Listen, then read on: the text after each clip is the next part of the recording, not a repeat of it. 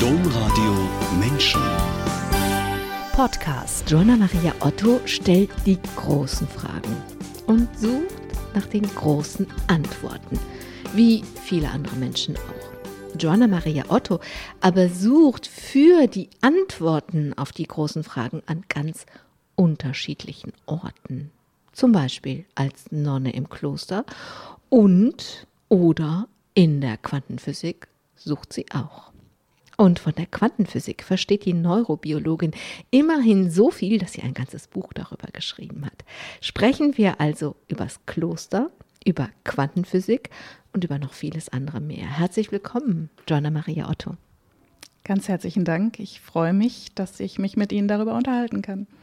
Herzlich willkommen alle, die eingeschaltet oder sich diesen Podcast heruntergeladen haben. Mein Name ist Angela Krumpen. Joanna Maria Otto, Sie haben nicht nur keine Angst vor großen Fragen und ihren Antworten, was ja zwei verschiedene Dinge sind, Sie haben auch keine Angst vor großen Schritten und großen Entscheidungen im Leben. Ins Kloster eintreten ist so eine große Entscheidung, aus dem Kloster austreten aber auch. Deswegen meine Doppelfrage. Warum sind Sie eingetreten und warum sind Sie wieder ausgetreten? Ja, Sie haben recht, das waren sehr große und sehr gewagte Schritte, ähm, auch sehr radikale Schritte, die viele Menschen in meiner Umgebung auch so wahrgenommen haben als durchaus radikal und manche das natürlich auch nicht so verstanden haben. Ähm, es zeichnet mich aber aus, dass ich einfach gerade auf meiner Suche auch sehr radikal dann bin und einfach sage, ich lasse mich nicht abspeisen sozusagen mit kleinen Schritten, ja, und mit, mit irgendwelchen Zwischenlösungen oder ja, wie soll ich sagen? Ja, mit Halbheiten? Ja, Halbheiten, genau. Also mit etwas, was mich nicht zufrieden macht, nicht satt macht. Also wo ich einfach merke, ich suche nach diesem Meer. Und diese Sehnsucht habe ich eigentlich schon immer die hatte ich schon in der Wissenschaft, dieses Verstehen wollen, dieses bis zum Grund gehen wollen und ja, dann auch auf meinem ganz persönlichen Weg einfach dieser Sehnsucht zu folgen. Und sie kann mir glauben, ich tat mich selber mit dem Schritt auch nicht so leicht, weil ich hatte eigentlich auch mal andere Pläne für mein Leben, als ins Kloster zu gehen. Und habe aber gemerkt, dass ich auf der Spur von dieser Sehnsucht tatsächlich auch erstmal meine Vorurteile und meine Widerstände auch loslassen muss das war also auch innerlich ein ganz radikaler Weg, immer wieder mich da frei zu strampeln und loszulassen und zu sagen, Moment, Moment, Moment, das ist alles nur in deinem Kopf, das ist alles nicht wahr, das sind nur deine Vorstellungen. Und jetzt geh in die Tiefe und Folge dieser Sehnsucht. Und dazu gehört dann auch Mut tatsächlich, also auch für mich selber. Ähm, ja. Also wir entfalten das gleich, keine Sorge. Also wir müssen, wir gehen gleich nochmal richtig ins Kloster, bleiben da und treten dann aber auch wieder aus, weil wir erzählen ja ihre Geschichte. Also sie sind ihrer Sehnsucht gefolgt, dieser Spur und als Bild kommt mir, und Sie verzeihen hoffentlich, ähm, wenn es ein bisschen schräg ist, sind Sie im Kloster auf dieser Spur ausgerutscht oder warum sind Sie wieder ausgetreten? Naja, ausgerutscht bin ich nicht, also so würde ich es zumindest nicht sagen. Ähm, ich war eine Zeit lang dort auch sehr glücklich, weil ich tatsächlich auch dachte, ich finde dort das, wonach ich gesucht habe und ich komme da irgendwo an.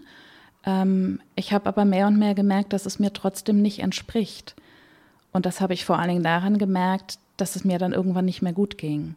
Dass ich krank wurde, dass ich gemerkt habe, da erfüllt sich mein Leben nicht. Es geht nicht in Blüte, es geht nicht in Erfüllung, dass ich da aufblühen würde und, und ankommen würde und, und glücklich werden würde. Und dann war es folgerichtig, wieder zu gehen. Und nicht zu denken, ich habe mich geirrt oder so, sondern auch dieser Spur weiter zu folgen.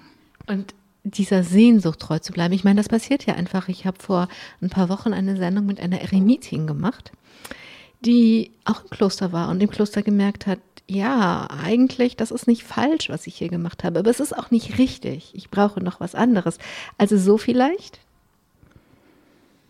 Mm, ja, also ich weiß gar nicht mal, ob ich es in richtig oder falsch definieren würde, sondern, sondern so, ähm, für mich stimmt immer der, der, Begriff der Resonanz. Ja, also es muss etwas stimmig sein, es muss in Resonanz gehen, es muss etwas zum Klingen kommen und eben zum, ja, zum Erblühen, wie ich vorhin sagte, oder, oder eben so, dass man merkt, da dockt man so an innerlich und das ist stimmig. Und da ist es wirklich für mich ganz wesentlich geworden, dass es ja um, ähm, um mich persönlich geht und um Gott in mir. Und dann eben zu sagen, gut, dann hat Gott anscheinend mit mir andere Pläne wo es dann stimmig wird. Wo hatte ich in dem Moment noch keine Ahnung. Also auch der Austritt war genauso radikal, weil es war ein Sprung ins Nichts erstmal wieder, weil ich nicht wusste, was jetzt. Ne? Aber ich wusste nur, hier ist es nicht mehr stimmig. Und es war, wenn Sie sagen, am Anfang war ich, haben Sie gerade gesagt, war ich ganz glücklich im Kloster. Das heißt so, es gab, das meinte ich eben, das ist natürlich sehr plakativ mit richtig und falsch. Also es war sozusagen die Richtung, die Sehnsucht war in eine Richtung gegangen, wo sie sich ein bisschen erfüllen kann, aber eben, wo es, wo es dann nicht weiterging, wo dann einfach nicht, nicht, wo die Resonanz nicht in die Tiefe und nicht in die Weite ging, so? Ja, kann man vielleicht so sagen, ähm, weil am Anfang war es in der Tat sehr stimmig. Das habe ich im Stundengebet gemerkt, im Gesang, wo es so ganz leicht war, wo ich so angedockt bin, wo ich durchaus mich sehr eingefunden habe, auch ins Gebet, auch in die Stille ähm, in der Meditation, in, in der Tiefe wirklich Gott zu suchen und ihm auch zu begegnen. Es gab dann aber auch Zeiten der Trockenheit, also wo ich sozusagen sehr einsam war und, und dachte, nee, also irgendwie stimmt es jetzt nicht mehr. Ja, ich fange an, hier drunter zu leiden. Und ähm, habe jetzt erst, da kommen wir ja nachher dann drauf, äh, durch das Schreiben meiner Bücher festgestellt, dass jetzt etwas anders in Erfüllung geht, was ich im Kloster nicht erfüllen äh, geko also gekonnt hätte. Ähm, und so scheint der Weg jetzt ganz folgerichtig hier draußen eben weiterzugehen. Ja, vielleicht ist es so folgerichtig, weil Sie Ihrer Sehnsucht treu geblieben sind. Joanna Maria Otto, Sie waren Mitte 30 und eigentlich Wissenschaftlerin. Auch das wir, erzählen wir später noch, denn ich würde jetzt gerne wirklich den Fokus erstmal auf das Kloster legen. Sie hatten auf jeden Fall ein ganz anderes Leben und dann waren sie plötzlich im Kloster. Sie haben über diese Klosterzeit, über ihre Jahre im Kloster ein Buch geschrieben und darin schreiben sie, ich hätte mir jedenfalls vor meinem Eintritt niemals ein so reduziertes und reglementiertes Leben vorstellen können. Und doch lebte ich mich ein in der Stille, Einfachheit und scheinbare Eintönigkeit. Dabei war der Moment so reich, wenn ich mich darauf einlassen konnte. Soweit das Zitat. Warum war diese Eintönigkeit, diese reglementierte Eintönigkeit, die sie sich von außen vom Kloster gar nicht vorstellen konnten, warum war die so reich? Weil durch diese Eintönigkeit und äh, auch diese Reglementierung, die im Prinzip einem eine Hilfe sein soll, ursprünglich mal, mh, mm, sich nicht mehr mit Dingen im Außen zu beschäftigen und sich sozusagen abzulenken und vorschnell Befriedigung zu suchen durch Impulse, die man, die man sich sucht, um sich zu beschäftigen, um die Langeweile zu bekämpfen und dergleichen. Ähm, das fiel also durch diese Regeln alles weg und es zwang einen und mich dann damit eben auch in die Stille, in die Tiefe und in den Moment. Und ich habe es zwar zum Beispiel sehr vermisst, äh, wirklich im Wald spazieren zu gehen, große Ausflüge, Wanderungen dergleichen zu unternehmen. Und so blieb mir nur der Klostergarten. Und der war nicht sehr groß, der war aber sehr schön angelegt, äh, mit einem kleinen Bach, mit Fischen drin und einem wunderschönen kleinen Apfelbäumchen. Und so war ich quasi gezwungen, vier Jahre lang nichts anderes als diesen Klostergarten zu betrachten ähm, und bin da ganz viel spazieren gegangen, immer die gleichen Runden, im Prinzip an den gleichen Pflanzen vorbei, an den Fischen vorbei, manchmal am Eisvogel, der da morgens äh, Fische gefangen hat, oder am Nutria, was an den Seerosen geknabbert hat. Also waren so süße Begegnungen. Und vor allen Dingen dieser Apfelbaum hat es mir angetan, den über die Jahreszeiten zu beobachten, quasi jede einzelne Blüte zu kennen, mehr oder weniger, und doch immer wieder neu zu schauen und, und zu sagen, in dieser in dieser scheinbaren Eintönig Eintönigkeit so viel Leben zu finden, was immer wieder neu ist und unglaublich schön in dem jeweiligen Moment. Und das hätte ich, glaube ich, bei so viel Ablenkung draußen so nicht kennengelernt. Also ich habe ja gefragt, warum der Moment so reich war, so wie Sie es so beschrieben haben. Und wenn ich Ihnen zuhöre, dann hört sich das so an, als hätten Sie einen Fotoapparat genommen und einfach auf scharf gestellt. Also nicht alles auf einmal wahrgenommen, sondern halt das Objekt, was sie betrachten, das auf scharf gestellt und da wirklich dann in einer Blüte oder einem Baum einfach dieses, den ich finde, das kann gut passieren, wenn man auf scharf stellt, findet man auf einmal den ganzen Kosmos in irgendeinem, in irgendeiner Kleinigkeit. Ja, so in der Art trifft vielleicht das Bild. Ähm, ich würde aber gern wegkommen von dem Bild eines Fotos, weil mir das zu statisch ist. Mhm. Ähm, weil ich gerade in der Begegnung, sag ich mal. Nicht das Foto, das Bild ist dieser Fokus. Das ist sozusagen, als hätte ich in meiner Linse ein, einen, ein Objektiv, was ich, wo ich den Fokus ausrichte und dadurch, dass ich es so schärfe, den Blick. Es ist nicht das Foto am Ende, sondern es ist der Blick.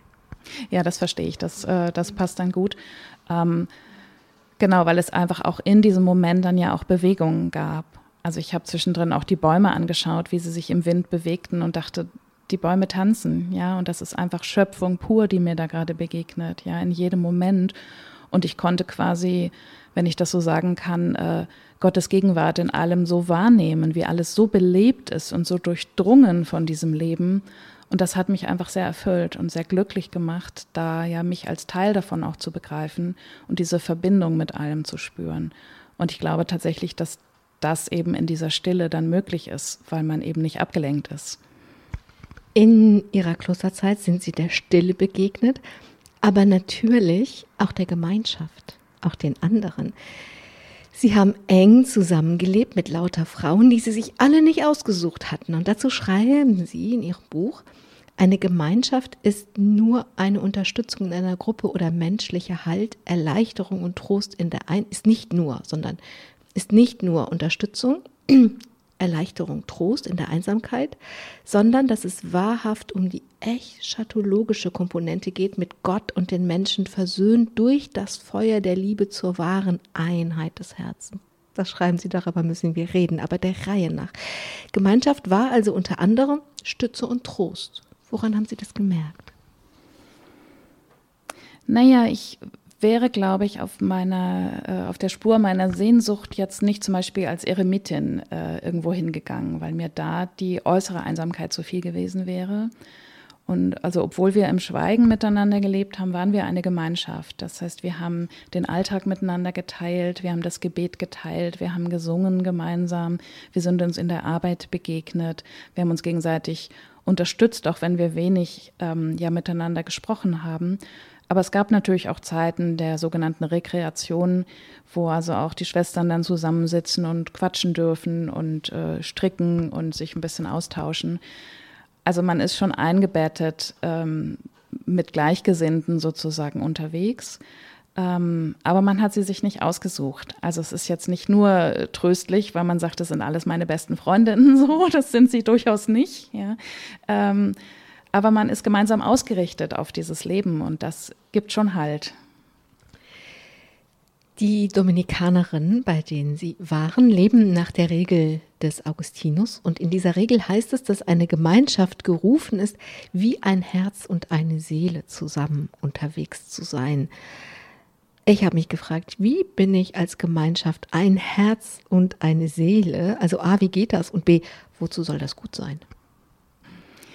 Ähm, das ist eine sehr wichtige Frage, weil in der Tat geht es scheinbar erstmal überhaupt nicht, ähm, weil man sich auch ganz fürchterlich auf den Wecker geht. Weil eben jeder auch ein Individuum ist mit seinen Ecken und Kanten und seinen Eigenheiten.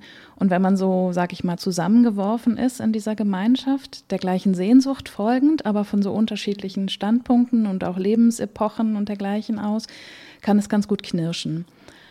Und das, darin genau liegt aber auch der Sinn. Das heißt, man ist nicht aufgerufen, sozusagen aus so einem eitel Sonnenschein heraus zusammenzuleben und zu sagen, alles ist nur super und nur toll zwischen uns und wir lieben uns so heiß und innig und es ist alles nur wunderbar glänzend. Nein, gerade diese Reibung, die man untereinander hat, die ist nötig auf dem Weg zu Gott. Ja, damit einem, sage ich mal, im Sinnbild Gott auch ordentlich eine Rost runter macht. Ja. Und äh, ein Dominikaner hat mal das schöne Bild geprägt, dass man in so einer Gemeinschaft ist wie lauter Steine in einem Beutel zusammen. Und das reibt und knirscht und hinterher wird man aber schön glatt und rund und poliert. Und das genau ist diese Komponente, die auch Augustinus vorhatte, sozusagen, dass man natürlich bemüht ist, in der Liebe zu leben, aber eben auch gerade dadurch, dass man sich gegenseitig quasi korrigiert und nervt und aneinander anstößt, sich selber reflektieren muss und, und auch ändern muss, damit das dann eben funktioniert, dass das sozusagen ähm, ja Weg und Mittel sozusagen gleichzeitig ist, um dann zu dieser Einheit der Herzen zu gelangen. Joanna Maria Otto, jetzt hatten Sie so viel für das Klosterleben aufgegeben und waren ja auch eine Weile lang glücklich. Bleiben wir kurz bei dem Aufgeben. Eigentlich haben Sie alles aufgegeben, um in dieses Kloster einzutreten. Sie nicken. Ja, ich habe in der Tat alles aufgegeben. Also nicht nur meinen Beruf ähm, und meine Wohnung, meine Eigenständigkeit, meine Fähigkeit oder meine Erlaubnis sozusagen für mich selber zu entscheiden, was ich möchte, was ich nicht möchte, meinen eigenen Terminplan, meinen Schlüssel, mein eigenes Konto und vor allen Dingen, und das hat am meisten weh, meine geliebte Katze, die ich nicht mitnehmen durfte. Das war also auf dem Weg eigentlich die härteste Entscheidung, äh, zu sagen, ja, das ist mein Weg, ich werde diesen Weg gehen und das ist wirklich das härteste Opfer, das ich bringen muss. Ähm, ich habe aber verstanden, warum. Ähm, weil es nicht darum ging, dass jetzt im Kloster keine Katzen erlaubt wären. Wir hatten da im Garten sogar eine Katze, die da rumsprang und die im Kloster gefüttert wurde. Ähm, aber es wäre um diese emotionale Bindung gegangen. Da kann man jetzt nicht sagen, dass es nicht erlaubt, eine Bindung zu haben, aber ich habe mir dann so vorher vorgestellt, was wäre, wenn meine Katze vielleicht irgendwas anstellen würde. Ja? Dann hätte ich immer die Angst, okay, ja, aber es ist mein geliebtes Tier, ich bin dafür verantwortlich und ich wäre gegenüber den Schwestern nicht frei gewesen. Ich wäre immer diejenige gewesen, die dann quasi ein, ein bisschen Stein des Anstoßes gewesen wäre, die irgendwie verstrickt ist und sagt, ja, aber für dieses Tier würde ich alles tun. Ähm, und das kann man nicht brauchen, wenn man diesen Weg in die Freiheit gehen will. Und deshalb habe ich gedacht, okay, ja, das, das tut unglaublich weh, aber das das geht nicht. Ich muss mich ganz frei machen von allen, ähm, von allen Abhängigkeiten sozusagen, auch emotional, um dann neu zu schauen, wo dieser Weg hinführt. Es ist ein bisschen paradox, wenn Sie es so erzählen, weil der Weg in die Freiheit geht ja, wenn Sie komplett Ihre Selbstbestimmung aufgeben, über unglaublich viel Unfreiheit. Ja, das wirkt in der Tat paradox und äh, viele Menschen wundern sich und sagen, ja, das ist ja schlimmer als im Gefängnis. ja. Naja, mit dem Unterschied, dass man freiwillig reingeht, äh, genau. Und ähm, ja, man gibt wahnsinnig viel auf und fügt sich in diese Regeln und in dieses äußere Konstrukt, was eine Hilfe sein soll, um in die Freiheit zu kommen, um in die innere Freiheit dadurch, dass man sich dann vielleicht reibt und sagt, hm, ich möchte jetzt aber eigentlich gern das und das und dann, und dann ärgert man sich oder man vermisst was und dann kann man tiefer schauen, was vermisse ich denn da? Ja, worum geht's denn da mir eigentlich? Ist das jetzt nur mein Eigenwillen oder mein Stolz oder mein Ego, dass ich jetzt hier nicht die Anerkennung kriege, die ich gern hätte? Ja, oder diese und jene Befriedigung, weiß ich nicht, nach einem Stück Kuchen oder so, wo ich einfach merke, hm, was ist jetzt mein süßer Zahn, der sich da meldet, den kann ich jetzt aber gerade nicht bedienen. All diese Dinge sind sozusagen wie so Prüfsteine, zu gucken, worum geht es jetzt gerade und ist das wirklich wesentlich? Und das ist ein sehr harter Weg, das gebe ich zu, und den können auch nicht viele Menschen nachvollziehen, weil sie sagen, also du gibst so wahnsinnig viel auf und dessen muss man sich auch bewusst sein, dass man das tut und dass man das freiwillig tut. Umso härter, wenn dann all dieses Aufgeben ähm, bei den, es ist ja auch ein Prüfstein, wenn sie dann merken, ich war hier kurz glücklich, aber jetzt werde ich krank. Und tatsächlich hatte ich dieses, Sie erzählen in, diesem, in Ihrem Buch auch von diesem schönen Bild eines unbekannten Dominikanermönches, der eine Klostergemeinschaft eben mit einem Beutel Stein vergleicht, die sich gegenseitig in diesem Beutel glatt schleifen. Aber bei diesem Glattschleifen war es für ihren Körper ganz schwer. Und der ließ sich nicht so einfach glatt ähm, schleifen.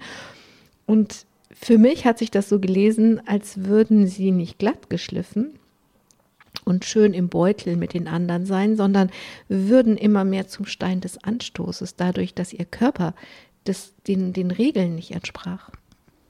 Ja, das war tatsächlich so. Also zum einen, glaube ich, muss man innerlich sehr stabil sein, damit man äußerlich glatt geschliffen werden kann, damit man das aushält und bereit ist, sich schleifen zu lassen. Ähm, ich persönlich habe mich irgendwann dabei ertappt, dass ich mich quasi immer mehr verbogen habe, ja, um irgendwie zu entsprechen ähm, und eben kein Stein des Anstoßes zu sein, sondern zu denken, ich muss mich anpassen, ich muss mich fügen. Und in diesem Gehorsam, der gefordert ist, wo man sich eigentlich fügen soll, ähm, habe ich immer mehr Schmerzen gekriegt und habe gemerkt, das stimmt aber nicht für mich. Ja? Ähm, und dann war meistens der Stein des Anstoßes, dass ich in mir gespürt habe, mein Körper braucht aber Schonung oder er braucht Ruhe, ähm, er braucht Entspannung, er braucht vielleicht auch mal eine andere Form der Kräftigung, auch Bewegung, er braucht Physiotherapie, was auch immer, was nicht möglich ist, äh, was es dort so erstmal nicht gab. Teile wurden mir dann erlaubt. Aber es gab dann immer mehr Konflikte, weil ich nicht so ganz in die Norm quasi passte, ja, weil ich eben kein Stein wie die anderen war, die das alles mehr oder weniger locker, ich weiß es ja nicht, was die anderen Schwestern vielleicht privat auch damit für Schwierigkeiten hatten. Ähm, aber wie auch immer, ich, ich wurde immer so ein bisschen beäugt wie so ein Sonderfall, ja. Und auch die Schwestern haben natürlich gemerkt, ja, aber wenn es ihr hier nicht gut geht, dann stimmt es hier vielleicht nicht. Und dadurch erhöhte sich der Druck auf mich.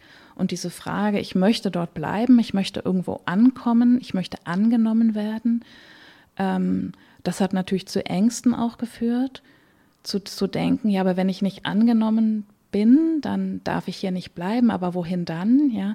Und das hat natürlich zu immer mehr Verspannungen geführt und zu immer mehr Unwohlsein. Und so entstand sowas wie so ein Teufelskreis, wo ich immer weniger loslassen und mich entspannen konnte, ja, bis es irgendwann einfach nicht mehr ging. Sie haben jetzt in so einem Nebensatz gesagt, ich weiß ja gar nicht, was die anderen Schwestern, wie die damit umgehen. Wie kann das sein, dass sie das nicht wissen? Naja, wir haben über so derlei natürlich nie miteinander geredet. Also äh, zum einen haben wir, wie ich schon sagte, im Schweigen miteinander gelebt. Wir haben uns untereinander gesiezt. Also es gab nicht so sehr diese persönliche Begegnung, dass man sich so direkt ausgetauscht hätte, über das gemeinsame Leben oder auch innere Empfinden. Mm, ich muss dazu sagen, dass ich ja nur zeitliche Gelübde abgelegt hatte. Das heißt, ich war noch keine vollgültige Konventsschwester, wie man so sagt. Ich habe noch im Noviziatstrakt gewohnt mit den anderen Novizinnen und der Novizenmeisterin. Das heißt, wir waren ein bisschen isoliert von der restlichen Gemeinschaft. Und wir waren gerade auch in Kapitelgesprächen äh, der Gemeinschaft, wo es um gemeinsame Entscheidungen ging oder vielleicht auch tatsächlich auch um den geistigen Austausch. Dort waren wir nie anwesend. Ähm, das heißt, das hat mir auch sehr gefehlt, dieses gemeinsam miteinander auf dem Weg sein, von den Alten vielleicht auch lernen können, von den Erfahrungen profitieren. Da hatten wir sozusagen nur den Austausch untereinander und die Novizenmeisterin. Und das hat mir persönlich nicht gereicht. Und dadurch weiß ich auch nicht so wirklich, wie die anderen damit umgegangen sind. Das also da hätte ich jetzt tatsächlich die Vorstellung gehabt, dass weil das ja die Methode ist, geschliffen zu werden, dass es dann, dass man sich genau darüber auch austauscht. Wie machst du das und wie gehst du damit um, wenn du merkst, mein Körper braucht Bewegung und ich soll schon wieder hier sitzen und schweigen und beten und das tut mir alles noch mehr weh. Joanna Maria Otto, Sie sind dann wieder ausgetreten. Also dieser Teufelskreis hat dazu geführt, dass Sie wieder ausgetreten sind ich weiß nicht, ob man das wiegen kann, aber wenn man es wiegen könnte, war es schwerer einzutreten oder schwerer auszutreten? Es war deutlich schwerer auszutreten, ähm, weil es sich erstmal ein bisschen wie ein Scheitern angefühlt hat, wie ein tatsächlich, ich bin nicht gut genug. Ähm, bis mir zum Glück wieder einfiel, was eine ähm, andere Priorin einmal gesagt hatte, auch für Novizen, die wieder gehen mussten ähm, wenn es nicht passt, dann ist es nicht so, dass man selber verkehrt ist, sondern dann stimmt einfach das Konstrukt für einen nicht. Sie hat es verglichen mit einem Schuh. Wenn der nicht passt, dann ist ja nicht der Fuß, Fuß falsch, ja, sondern dann stimmt der Schuh einfach nicht. Und ähm, das fand ich sehr schön, dieses Bild.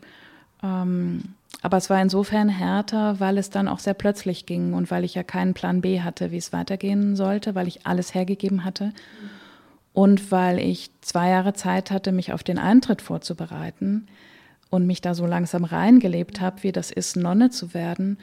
Und nach vier Jahren im Habit dann wieder in Jeans rumzulaufen und in der Großstadt wie Berlin aufzuschlagen, das war in der Tat eine sehr harte Landung.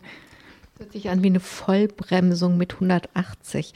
Ihre Mutter hat sie aufgenommen und ich stelle mir diese Rückkehr einfach auch deswegen hart vor, weil wenn man so einen krass radikalen Schritt geht, dann vermutlich haben sie Unverständnis, hat sie Unverständnis, aber auch so ein bisschen Bewunderung begleitet. So, da macht jemand wirklich ernst mit seinem Leben und folgt wirklich seiner Sehnsucht und dann ist man plötzlich wieder da und ohne Habit und dass das einfach für alle Beteiligten erstmal nicht so leicht ist. Ich stelle es mir so ein bisschen vor wie Monopoly spielen. Gehe nicht über los, kassiere keine 400 Mark, sondern gehe auf den Start zurück.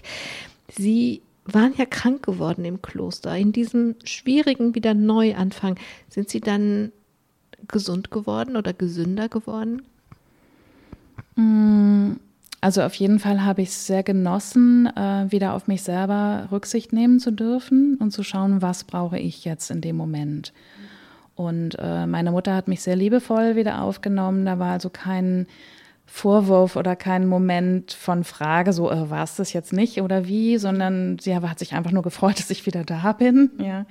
Und wir hatten äh, dann eine sehr schöne Zeit, wo ich bei ihr gewohnt habe, äh, bis ich dann wieder eine eigene Wohnung gefunden hatte. Mm, und ich musste aber sehr, sehr langsam vorgehen, ähm, um mich tatsächlich erstmal wieder einzuleben, um mich an die Hektik und vor allem die Lautstärke in der Großstadt zu gewöhnen an das Leben, was ich ja vorher vor dem Kloster durchaus kannte, was mir nun aber so fremd geworden war und was mich auch wahnsinnig überfordert hat. Ähm, und wenn ich ehrlich bin, überfordert mich es noch. Also ich merke, ich bin nicht gemacht für, für Großstadt und für die Hektik und ich bin wahnsinnig schnell reizüberflutet und einfach überfordert. Und ähm, ja, insofern bin ich nicht gesund, aber ähm, ähm, ich hadere nicht damit, sondern ich merke, ja, ich, ich kann mir das Leben jetzt ja so einrichten, wie es für mich stimmt. Und das ist eine Erleichterung, dass ich wirklich da ganz persönlich für mich schauen und, und auch für mich sorgen kann. Hier auf dem Tisch liegen drei Bücher, die Sie alle schon geschrieben haben in der Zeit, seitdem Sie wieder selber mehr entscheiden können, wie es Ihnen gut geht. Und jetzt würde ich gerne mal an dieser Stelle den Film anhalten und sagen, okay, wir kommen zu den Büchern zurück und zu dem Schreiben und zum Heute kommen wir auch zurück, aber jetzt machen wir erstmal eine Rückblende ähm, und schauen, was sie eigentlich in der Zeit vor dem Kloster gemacht haben, weil das waren vier Jahre und ähm, da gab es ja noch viele Jahre vorher. In einem ihrer Bücher danken sie ihrem Vater im Nachwort für die Unterstützung bei Jugend forscht. Da ist ja ganz früh eine Spur gelegt worden. Woran haben Sie als Kind geforscht, habe ich mich natürlich sofort gefragt. Ich muss selber ein bisschen lachen, weil das war zwischen uns beiden sowas wie so ein Running Gag. Ich war tatsächlich nie bei Jugendforscht angemeldet. Ähm, aber mein Vater und ich, wir haben das sozusagen, als, als ich dann erwachsen war und ähm, in der Wissenschaft tätig war und äh, rumgetüftelt habe, dann später auch an der Homepage oder in Flyern oder so, ähm, hat mich immer so ein bisschen begleitet, ja, in dem, ähm, wie ich etwas entwickle, wie ich etwas gestalte. Und während er war selber sehr, sehr interessiert an, an Computern und an der ganzen Technik. Und wir haben ohne Ende einfach dann selber da zusammen rumgebastelt und haben dann, er war ja dann schon älter logischerweise und ich war auch kein Kind mehr, aber wir haben dann immer selber so gesagt, ja, das ist jetzt wieder Jugendforscht hier, ja. Und ähm, das waren einfach schöne Momente, für die ich sehr dankbar bin. Tolstoi hat mal geschrieben, alle glücklichen Familien sind auf dieselbe Weise glücklich. Alle unglücklichen Familien sind auf ihre eigene Weise unglücklich. Sie hatten es nicht so ganz leicht als Kind, weil sie auch in einer dieser unglücklichen Familien aufwuchsen. Also keine Familie ist nur glücklich und nur unglücklich, aber so als man kann ja gucken, was, wovon gibt es mehr. Und ich mag das sehr gerne, diesen Satz von Tolstoi. Auf welche Weise waren denn Sie als Kind in Ihrer Familie unglücklich? Na, ich war in erster Linie sehr, sehr einsam, ähm, was mir quasi schon in die Wiege gelegt äh, wurde, weil ich als Zwillingskind, äh, wie es so häufig geschieht, als Frühchen auf die Welt kam und äh, die ersten Lebenswochen alleine im Krankenhaus zugebracht habe. Nicht nur getrennt von der Mutter, die ich quasi nach der Geburt dann erstmal gar nicht gesehen habe, äh, sondern auch getrennt von meinem Zwillingsbruder. Und das ist, glaube ich, etwas, was mich sehr geprägt hat. Diese Einsamkeit, dieses Weggerissensein plötzlich von aller Verbundenheit, ähm, was mir heute noch oft schwer macht. Ähm, ich habe dabei aber auch etwas ganz Grundlegendes erfahren. Ich bin nämlich eine Kämpfernatur geworden, wie es auch vielen Frühchen geht, ähm, die einfach ums Überleben kämpfen. Und ähm, die erste Kindheit war dann aber ganz okay. Also äh, meine Mutter hat sich zwar Sorgen gemacht, wie sie mich wohl groß kriegt, aber ich bin heute erstaunlich groß geworden. ähm, genau, aber dann haben sich meine Eltern scheiden lassen und ich bin ziemlich zwischen die Räder gekommen in diesen äh, Streitigkeiten und dann auch wieder in dieser Großstadt Berlin in so einer Einsamkeit äh, gelandet und sehr haltlos, ähm, wo es nicht so möglich war, ähm, da etwas zu finden, wo ich gut hätte andocken können, wo ich, ich war immer schon sehr sensibel und, und sehr, ja, auf der Suche danach, wo ich, wo ich Geborgenheit und Halt finde. Und das hat mich auch sehr geprägt, diese ersten Jahre, diese Suche danach. Als Sie dann ein bisschen älter waren, haben Sie jetzt buchstäblich halt an der Ballettstange gefunden. Sie haben ganz viel getanzt und Ballett gemacht und waren begabt. Und das Ballett war, wenn nicht das ganze Leben, ein großer Teil ihres Lebens mit viel Disziplin. Da kam dann die Kämpferin und, und plötzlich, ganz plötzlich, war es damit aus, obwohl sie daraus ihr ganzes Leben, also auch ihre Zukunft machen wollten. Was ist passiert? Hm, es stellte sich heraus, dass ich ähm, mit der Zeit sehr starke Schmerzen entwickelt habe und ähm, trotz Trainingspause und viel Physiotherapie das nicht zu beheben war. Ähm, und es zwar immer hieß, ja, das verwechselt sich vielleicht noch und dergleichen und ich wirklich daran festhielt und dachte, gut, es gibt noch Möglichkeiten. Und letzten Endes konnte ich aber kaum noch laufen und äh, musste einsehen, dass es so nicht weitergeht. Ähm, ich weiß noch, wie heute der damalige Orthopäde sagte dann zu mir, ich soll mir doch bitte ein neues Hobby suchen. Und ich habe nur gedacht, was heißt hier Hobby? Das ist mein Beruf. Und war aber gleichzeitig so, ja, merke ich auch jetzt noch so ein bisschen wie erstarrt, so ein bisschen geschockt, so, oh, was jetzt? Ja, der, derjenige versteht das gar nicht, was er mir gerade da sagt und was er mir nimmt. Ähm, und dann bin ich tatsächlich erstmal in ein Loch gefallen. Ähm, weil nicht nur die Ballettstange mir Halt gegeben hatte, sondern vor allen Dingen meine Ballettmeisterin Tatjana Ksowski, der ich unglaublich viel verdanke, die äh, mir auch persönlich sehr viel Halt und Zuspruch gegeben hat und mich sehr gefördert hat. Und äh, sie ist dann auch noch gestorben mit über 90. Also das war absehbar, dass sie nicht unendlich lebt, aber es war auch ein sehr harter Verlust. Und dann musste ich mich in der Tat erstmal neu sortieren und gucken, ähm, der Körper leidet unter Schmerzen äh, und will nicht mehr so wie ich. Äh, also was dann? Ja. Joanna Maria Otto, ich habe ja schon gesagt und Sie haben es auch selber gesagt, Sie sind eine Frau der radikalen Schritte. Als das mit dem Tanzen und dem Ballett dann so plötzlich zu Ende war, sind sie gleich in eine ganz andere Stadt gegangen, weg von Berlin nach Freiburg, haben studiert und das Studium hat ihnen so viel Freude gemacht, dass sie dann einfach Wissenschaftlerinnen waren und sein wollten. Sie haben geforscht in der Neurobiologie und ich habe mich gefragt, was hat ihnen so viel Freude gemacht? Na, zum einen stimmt das, es war wieder auch eine sehr radikale Entscheidung. Ähm, zum einen habe ich damals ganz bewusst gedacht, ähm, okay, der Körper streikt, dann benutze ich jetzt meinen Kopf. Ähm, und in der Schule hatte mich schon auch, hatten mich die Naturwissenschaften interessiert und dachte ich, ja gut, dann das. Und ähm, ja, ich wollte Berlin verlassen, weil ich hier nicht glücklich, also hier, wir sind jetzt in Köln, aber in Berlin nicht glücklich war. Ähm, genau, und dann bin ich nach Freiburg gegangen was mir empfohlen worden war, wo die Uni einen sehr guten Ruf hat und wo ich einfach näher an der Natur war. Und weil ich dachte, ich kann doch nicht Biologie studieren in der Stadt, wo ich eine Stunde brauche, bis ich im Wald bin. Mhm. Ähm, genau, also Freiburg. Und dort bin ich in der Tat erstmal aufgeblüht. Ich habe mich sehr, sehr wohl gefühlt in diesem, in diesem Wissensdurst, der da so gestillt wurde. Und ähm, ich war sehr schnell auch da wieder begeistert, zu merken, okay, ich benutze zwar meinen Kopf, aber ich möchte wissen, wie der Mensch funktioniert, wie die Sinne funktionieren, wie, wie man interagiert. Und dadurch bin ich in die Neurobiologie gegangen und habe Psychologie als Nebenfach studiert und habe mich so sehr mit den Sinnen beschäftigt und dann in meiner Promotion mit dem Gleichgewichtssystem des Menschen. Also es hatte schon auch immer einen Bezug zu mir oder zum Menschen und zu anderen Menschen. Und das habe ich dann noch ergänzt durch meine Ausbildung äh, zur Lehrerin der Alexandertechnik, wo es also dann auch noch um die Körperdynamik und ähm, sag ich mal, den Umgang des Menschen mit sich selber äh, ging. Und das hat es sehr bereichert und sozusagen diese Sehnsucht äh, erfüllt und gestillt. Sie waren also in dieser neuen Stadt mit dem neuen Leben ganz, ganz einverstanden. Und dann sind Sie 2004 zu einem Gottesdienst ins Freiburger Münster eingeladen worden. Da haben wir jetzt noch gar nicht drüber gesprochen, aber Sie waren nicht getauft und Religion gab es nicht in Ihrem Leben, aber Sie sind dieser Einladung gefolgt. Und niemals hätten sie damit gerechnet. Aber dieser Gottesdienst war, das ist jetzt meine, jetzt meine Worte, aber so, das ist das, was mir kam, als sie es erzählt haben, war wie ein Vorher und ein Nachher, wie eine Zeitenwende in ihrem Leben.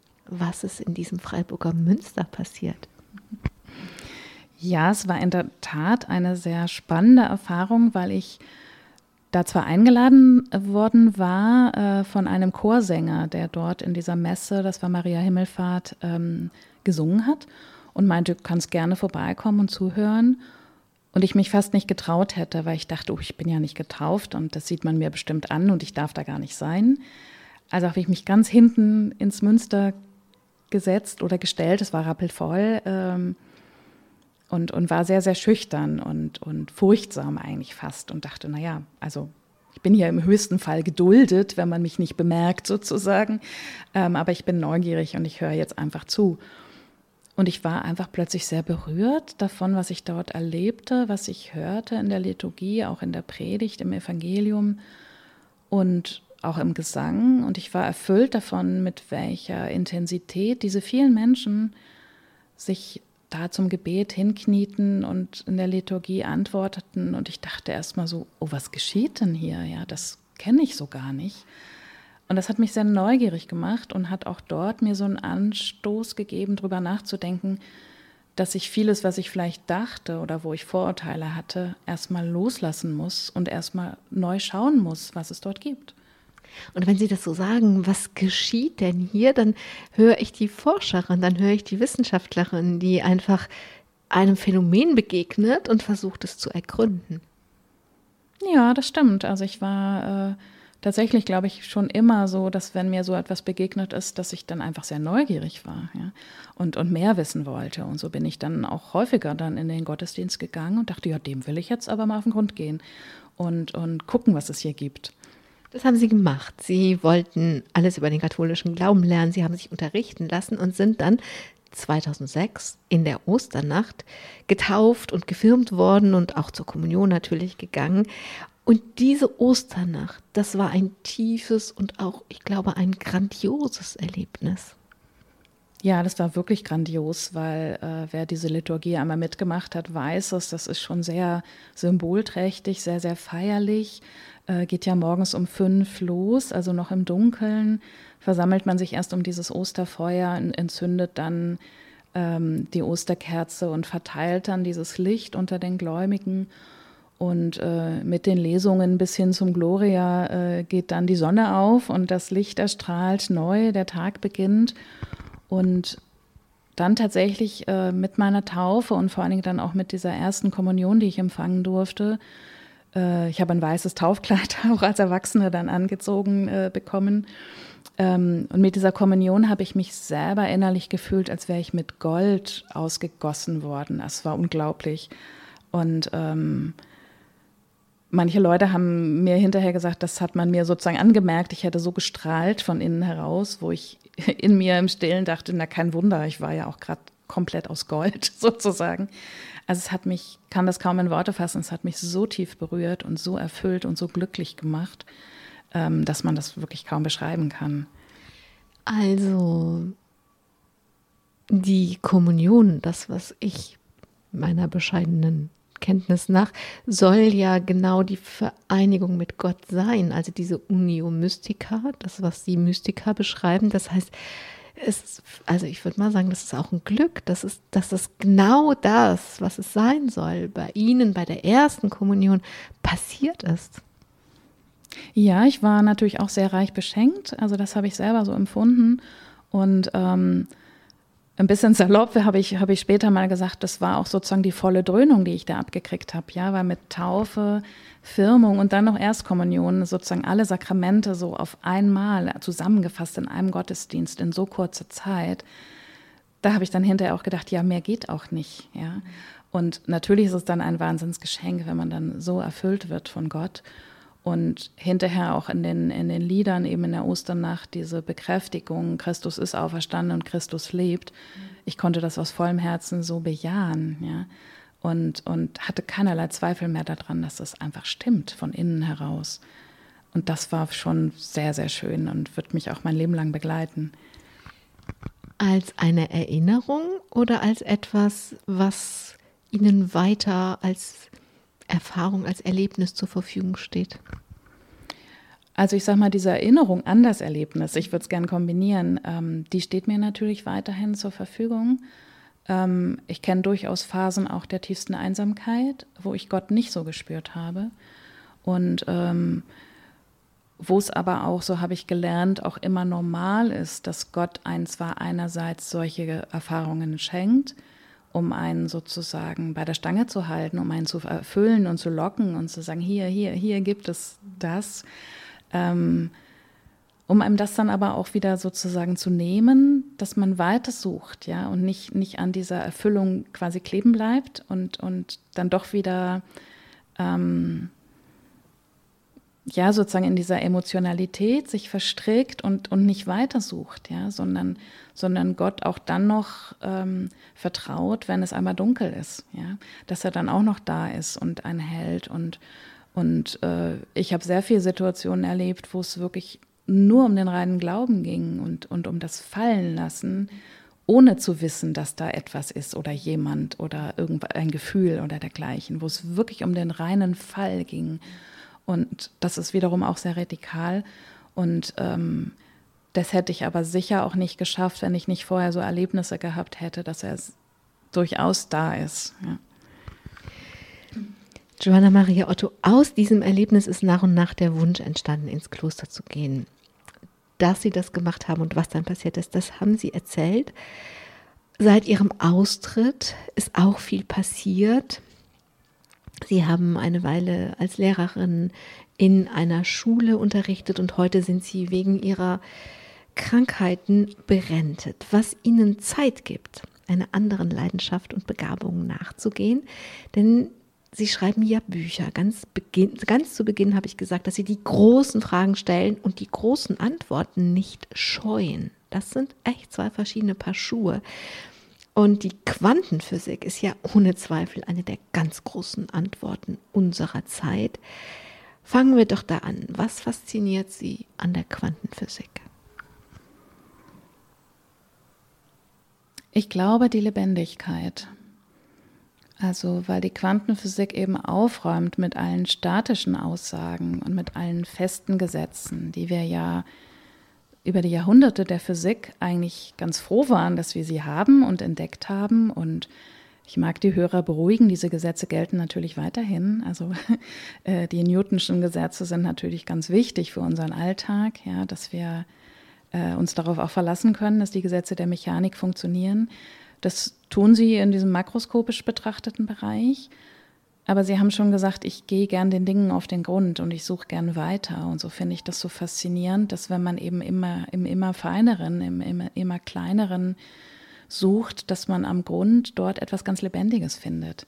Und nicht einfach nur feste Teilchen, die so oder so oder so sich verhalten, sondern dass es so ein quirliges Gewimmel ist, was irgendwie Meister Eckhart als Mystiker als Urquell und Wirbel bezeichnet.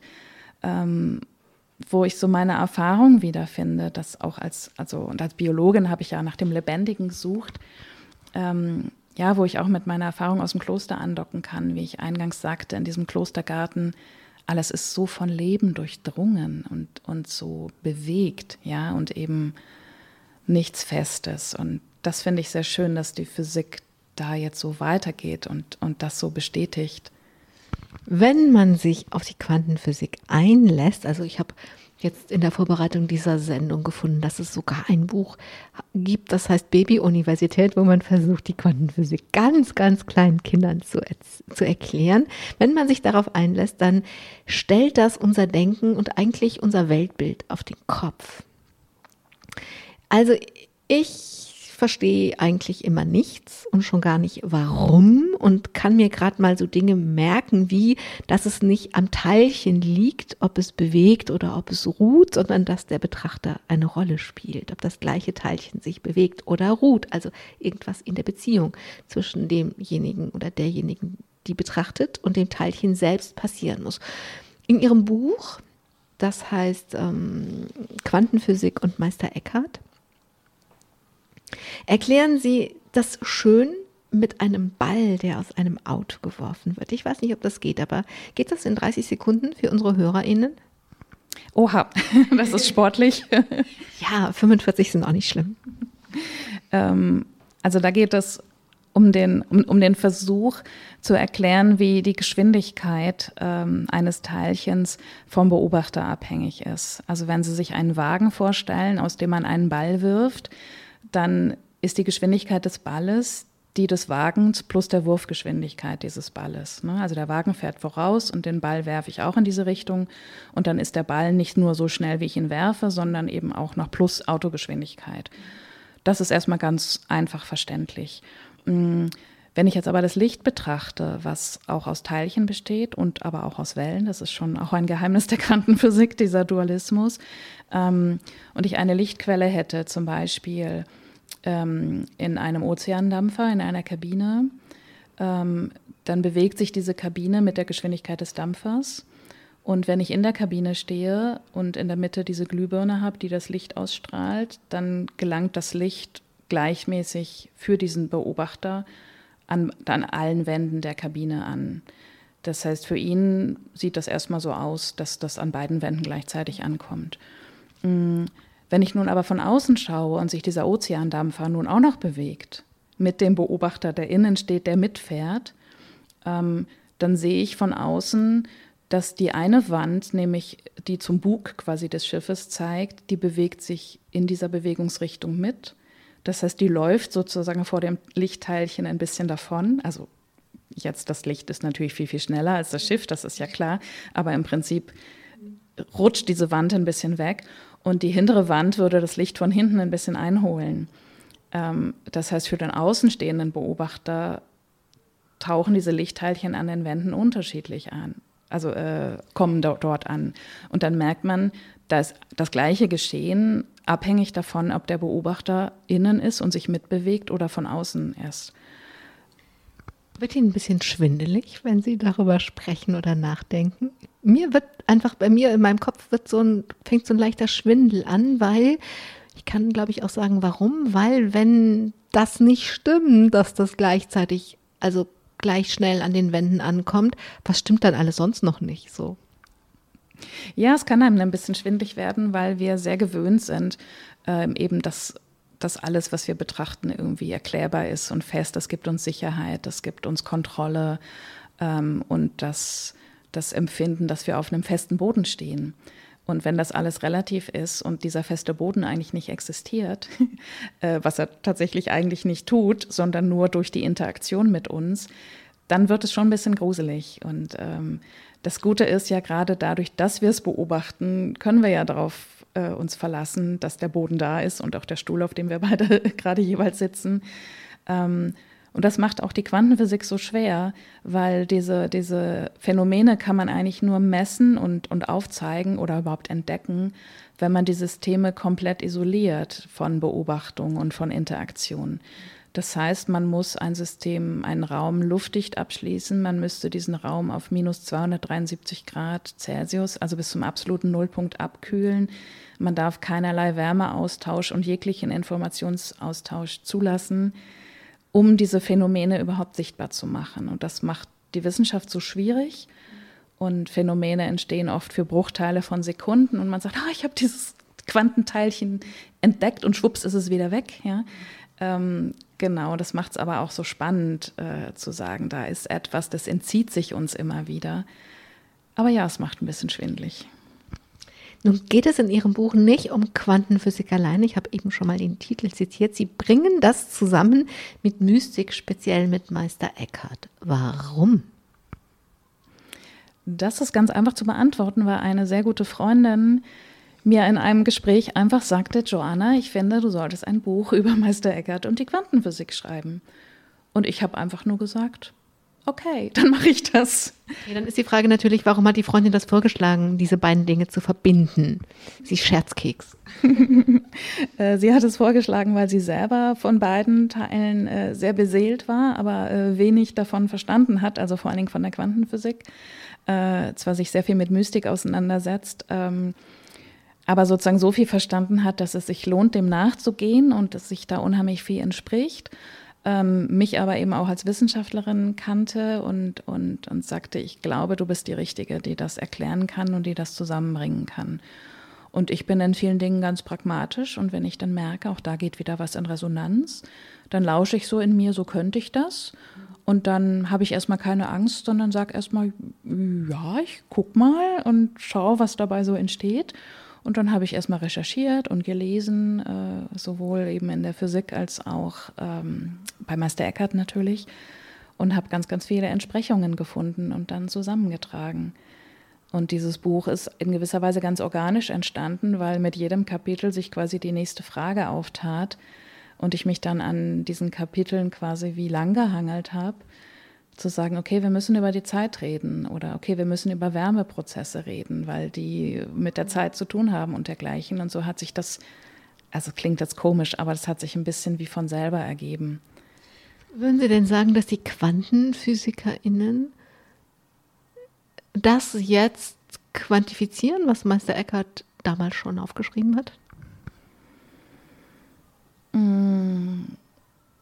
Quantifizieren ist vielleicht ein komisches Wort. Also es passt zwar irgendwie jetzt zur Quantenphysik, also es klingt so im, im Wort so an.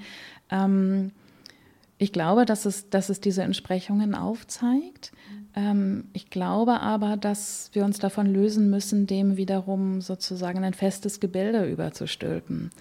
Ich glaube tatsächlich, dass wir da stehen bleiben müssen, dem nachzuspüren und, und ich bin ein großer Fan davon, sozusagen zu lauschen und auch da wieder zu hören, geht was in Entsprechung, klingt etwas an, geht etwas in Resonanz, kann ich innerlich etwas bejahen und sagen, ja, das stimmt, dem kann ich so nachspüren. Und so lasse ich dann gern beide Texte sozusagen nebeneinander stehen und wirken. Und dann, und dann zu schauen, schwingt das miteinander, wird das irgendwie lebendig, tritt das in Beziehung. Aber ich sträube mich so ein bisschen davor zu sagen, das ist so, das ist so, das ist so, weil unsere Begriffe passen einfach alle nicht. Joanna Maria Otto, jetzt muss ich immer häufiger auf die Uhr schauen, denn unsere Sendung kommt an ihr Ende und ich komme nochmal auf unseren Anfang zurück, denn ihre Klosterzeit, die vier Jahre gedauert hat, verarbeiten Sie oder beschreiben Sie in Ihrem Buch Kloster auf Zeit. Und sie nehmen dabei beides in den Blick, ihr, ihr eigenes Kloster auf Zeit, aber sie entwickeln daraus einen Vorschlag und sagen, ich glaube, das wäre eine gute Idee, wenn Menschen auf Zeit ins Kloster gehen und nicht durch Gelübde sich dann einfach für die ganze, ganzen Rest ihrer Lebenszeit binden. Warum machen Sie diesen Vorschlag? Na, zum einen ist es in anderen Religionen durchaus üblich, dass man auf Zeit in ein Kloster geht und dass man diesen Prozess sozusagen in den Fokus legt, dieses, dieses Werden, dieses Lernen, dieses Wachsen und dass man dann wieder geht, wenn das erfüllt ist, wenn man bereit ist zu gehen. Dass es also nicht etwas Festgelegtes ist und auch nichts etwas Ewiges, Statisches, wo man sich dann vielleicht auch wieder relativ bequem sogar einrichten kann, sondern wo man sozusagen zur Schule geht, ja, in eine Lebensschule, in eine spirituelle Schule. Und ähm, nachdem mein Kloster nun tatsächlich ja zwar nicht geplant, aber eben auch auf Zeit war, ähm, fand ich das stimmig, da mal drüber nachzudenken, was ich gelernt habe, wie meine Phasen in diesen vier Jahren waren, wie dieser Wachstumsprozess vielleicht äh, jetzt zwar nicht zeitlich, aber, aber zumindest ein bisschen gegliedert werden kann, welche Phasen wichtig sind und worauf es ankommt. Und ich glaube, dass es eine unglaubliche Chance sein könnte, vielen Menschen so etwas möglich zu machen, ähm, an so einem Wachstum, auf der Suche nach dieser, nach der Erfüllung so einer Sehnsucht, ähm, solche Orte zu nutzen, die Einkehr zu nutzen, die Stille zu, zu nutzen und zu suchen, was ja viele Menschen heute tun, die aber nicht bereit sind, das lebens, lebenslang zu ermöglichen. Was ja, wenn man das offen lässt, ja vielleicht sogar passiert. Vielleicht entdeckt dann jemand, dass er ganz, dass er die ganze Lebenszeit dort verbringen möchte. Aber ich verstehe es Sie so, korrigieren Sie mich, sonst, ähm, dass Sie dieses, diese Methode, ich gebe meine Freiheit auf, um mehr Freiheit, um wahre, andere, echte Freiheit zu finden, dass das eben einfach auch für einen Zeitraum von einem Jahr, von drei Jahren, von fünf Jahren, keine Ahnung, ähm, hilfreich ist. Ja, ich glaube in der Tat, dass es ähm, viel hilfreicher sogar ist, als wenn man sagt, ich mache das jetzt auf ewig so und dann, ähm, und dann ist es wieder was Festes. Mhm. Weil ich glaube tatsächlich, äh, ich will das niemandem unterstellen, aber ich glaube tatsächlich, dass man auch im Kloster bei aller Schwierigkeit und aller Anstrengung sehr bequem sein kann oder werden kann, weil man sagt, das ist es jetzt und hier richte ich mich so ein und hier habe ich meine Nische und so. Und ich glaube, dass dass es um die Hingabe geht, dass es um das Hier und Jetzt geht, was von allen, also von denen, die schon im Kloster sind und aber auch von den Neuen, viel mehr Wachsamkeit und Achtsamkeit erfordern würde, zu schauen, worum geht es im jeweiligen Moment und was ist der nächste Schritt und was ist jetzt dran? Ist es dran zu bleiben oder bin ich bereit zu gehen? Wirklich die Hingabe, diese Offenheit an das Leben und an das, was der nächste Schritt sein könnte. Joanna Maria Otto, jetzt ist Zeit für die letzte Frage und die ist bei mir immer ein Wunsch. Was wünschen Sie sich noch? Was soll passieren?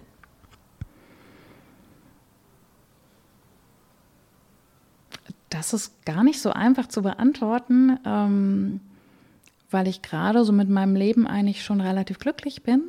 Ähm, ich lebe gern so, dass ich in meinem bescheidenen Rahmen, Sie haben es angedeutet, ähm, so viel leisten kann ich nicht, aber äh, dass ich das beantworte, was mir möglich ist. Wenn also Anfragen kommen, eben schreib doch mal ein Buch da und dazu oder ich für einen Vortrag eingeladen werde, äh, dass ich Menschen Antworten geben kann, die auf der Suche sind.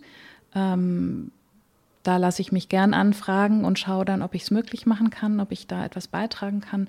Da würde sozusagen etwas von meinem Leben in Erfüllung gehen, wo ich sagen kann, diese Klosterzeit war wie eine Vorbereitung, wo, wo etwas reifen konnte. Und äh, jetzt fange ich an, sozusagen diese Früchte davon zu ernten und weiterzugeben. Das macht mich persönlich sehr glücklich und das darf gerne wachsen und mehr werden. Ähm, ich persönlich würde mir wünschen, ähm, hoffentlich demnächst aufs Land zu ziehen und die Natur und die Stille, die mir so viel bedeuten und so wichtig auch für meine Gesundheit sind, ähm, noch mehr zu pflegen und, und, zu genießen und so beides zu verknüpfen, ja, das Schreiben und die kulturelle, spirituelle Auseinandersetzung mit der Natur, mit der Stille und ähm, ja. Joanna Marie Otto, ich danke für ihn ihre Zeit und ihre Anstrengung, dass sie das hier mit uns hier heute machen. Ich wünsche Ihnen Erfüllung und Natur, dass beides kommt und wächst und Ihnen gut tut und dann uns gut tut, weil Sie dann schöne Bücher schreiben. Danke Ihnen, danke allen, die zugehört haben. Und ich glaube, Erfüllung und Natur, das kann uns allen auch nur gut tun. Suchen Sie Erfüllung und Natur. Mein Name ist Angela Krumpen. Domradio Menschen. Weitere Informationen finden Sie auf domradio.de.